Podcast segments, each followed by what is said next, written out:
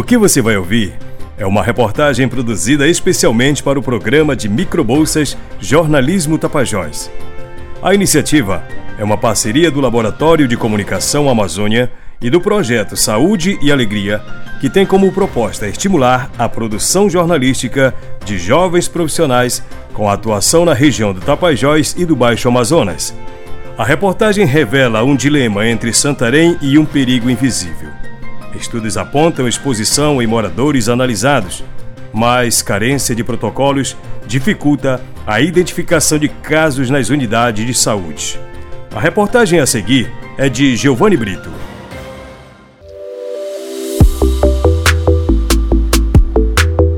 Mercúrio e saúde pública. Santarém e o dilema do perigo invisível. No oeste do Pará, a maioria das cidades se conecta pelos rios, que são a garantia de subsistência para grande parte da população. Mas as águas que ligam os municípios também podem esconder o inimigo invisível, o mercúrio. A contaminação pelo metal é silenciosa e está ligada a diversos fatores, entre eles a atividade garimpeira na bacia do Tapajós. Organizações de pesquisa, saúde e de meio ambiente publicaram no final do mês de maio a análise dos níveis de mercúrio em peixes consumidos pela população da Amazônia brasileira, com amostras coletadas em seis estados e 17 municípios, incluindo cinco cidades paraenses entre março de 2021 e setembro de 2022. Em entrevista ao jornalista Miguel Oliveira, o professor Gustavo Rauas, um dos autores do estudo da Universidade Federal de Lavras, explicou o seguinte: No Pará, do total de peixes amostrados, cerca de 16% deles estavam acima do limite recomendado de quantidade de mercúrio por grama de peixe. Segundo ele, entre os municípios com os piores índices no estado está São Félix do Xingu, com 29%, uma área com forte desmatamento. Ele disse que muito provavelmente esse mercúrio vem do desmatamento que redisponibiliza o mercúrio natural do solo para o curso d'água. Já Itaituba, onde 21% dos peixes estavam acima dos limites recomendados, é uma região historicamente garimpeira. O professor explica que nesse município, a origem muito possivelmente é oriunda de garimpos, muitos dos quais ilegais. Santarém foi o município paraense onde as amostras apresentaram o menor índice de contaminação, mas nem por isso ficou isento 7,14%. Enquanto alguns estudos avaliam os peixes, outros monitoram seres humanos. A professora do Instituto de Saúde Coletiva da Universidade Federal do Oeste do Pará, Heloísa Nascimento, coordena pesquisas realizadas pelo Laboratório de Epidemiologia Molecular, o LEPMOL, que funciona na universidade e há 10 anos coleta dados sobre exposição mercurial em comunidades ribeirinhas do Baixo Tapajós e na área central santarena. Em 2022, o monitoramento apontou que, de um grupo de 462 pessoas, 75% tinham no organismo níveis de mercúrio acima do limite considerado seguro pela Organização Mundial de Saúde, a OMS, que é de 10 microgramas de mercúrio por litro de sangue. A professora Heloísa explicou o seguinte: Isso quer dizer que eles apresentam concentrações suficientes para desencadear algum problema de saúde, mas não significa que todos estão doentes visto que exposição é diferente de doença. No entanto, a preocupação é grande, pois se trata de uma exposição crônica e muitas vezes os participantes apresentam concentrações muito acima do limite aceitável pela OMS, de modo que o risco de desenvolver algum problema de saúde é alto. A médica especialista em neuroimunologia e membro da Academia Brasileira de Neurologia, Larissa Ferreira, lembra que a OMS já declarou que a exposição mercurial é um problema grave de saúde pública. Existem perfis diferentes de manifestações clínicas, que podem ser agudas ou crônicas, mas em linhas gerais, as variadas formas de exposição ao mercúrio existentes podem causar toxicidade pulmonar, oftalmológica, gastrointestinal, renal e principalmente neurológicas, que são as que mais preocupam, disse a professora. A atual etapa de pesquisa do LEPMOL dá um passo adiante e procura entender como a exposição mercurial tem afetado a saúde das populações a curto, médio e longo prazo. Com novas coletas biológicas feitas em 2022, até o momento já foi observado que a exposição ao metal não diminuiu e que há sintomas geralmente associados à intoxicação por mercúrio, tais como tremores, alterações na fala e na audição, problemas gastrointestinais e também redução da memória. Outra constatação foi que mulheres em idade fértil apresentam níveis de mercúrio suficientemente alto para serem consideradas como grupo de risco em caso de gestação. A pesquisa está em andamento e deve ter seus resultados publicados em artigo no segundo semestre deste ano.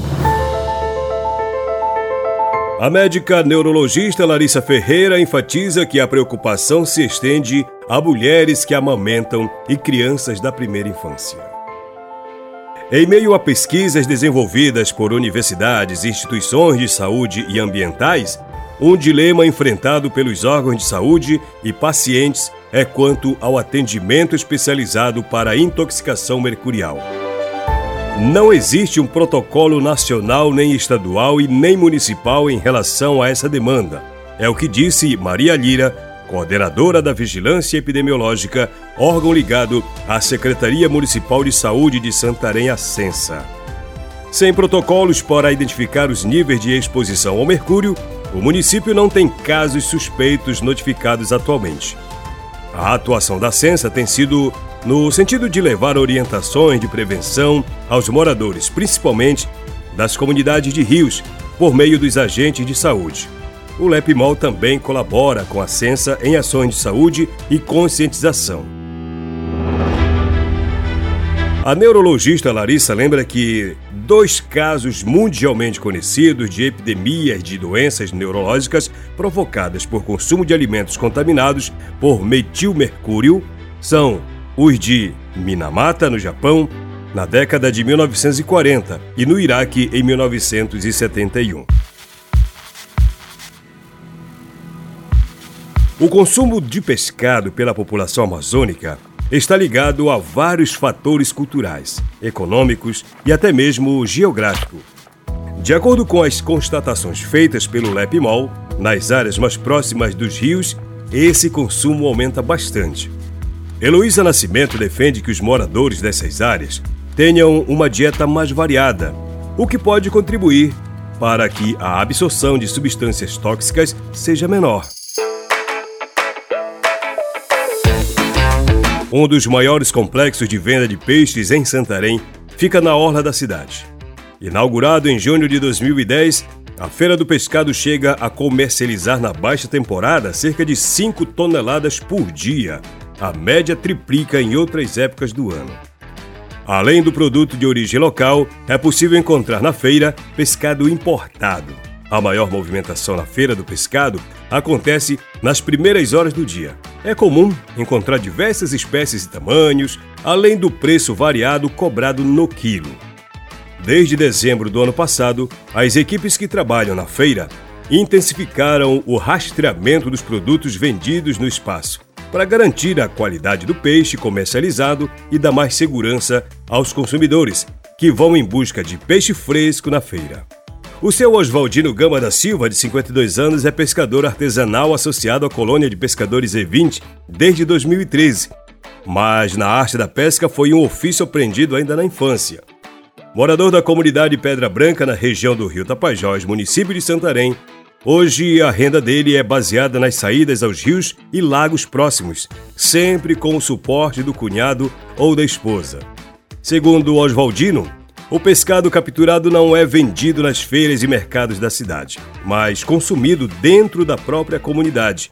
Uma forma de fomentar a renda e fazer circular na própria localidade peixes da região.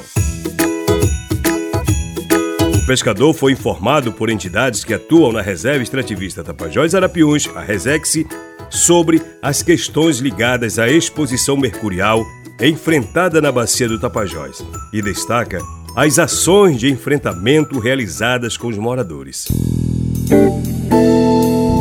Eu estava numa reunião semana passada na aldeia Solimões.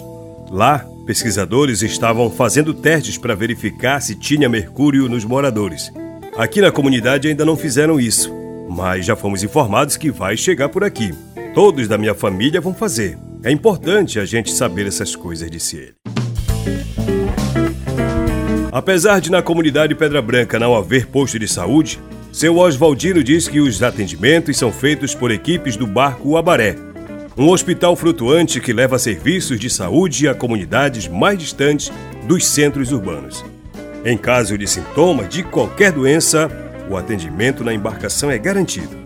Na região do Rio Amazonas, as informações chegam principalmente pela televisão na casa do pescador Ivair Pereira Santos, morador da comunidade quilombola Saracura. Ele e a família têm grande preocupação quanto às questões ambientais ligadas à degradação de rios e florestas. Ele disse que não atinge só o Alto Tapajós, atinge também quem está desse outro lado do rio Amazonas, porque não é só lá que tem essas questões de garimpos ilegais. A gente tem muita preocupação nessa questão ambiental do mercúrio. Vivemos no Brasil com a lei do mais forte. Os mais fracos são pescadores, os ribeirinhos, que são os que mais sofrem com tudo isso, disse ele. Como na maioria das comunidades tradicionais, o pescado é fonte de subsistência e faz girar a economia local. Segundo Ivaí, a captura de várias espécies é feita nas proximidades da própria comunidade de Saracura e também em localidades mais distantes no rio Amazonas. Uma rotina que a família do pescador não pretende mudar. Todos os dias a gente pesca, principalmente para comer e para vender também. Graças a Deus tem peixe. Não muito, mas tem, afirmou o pescador.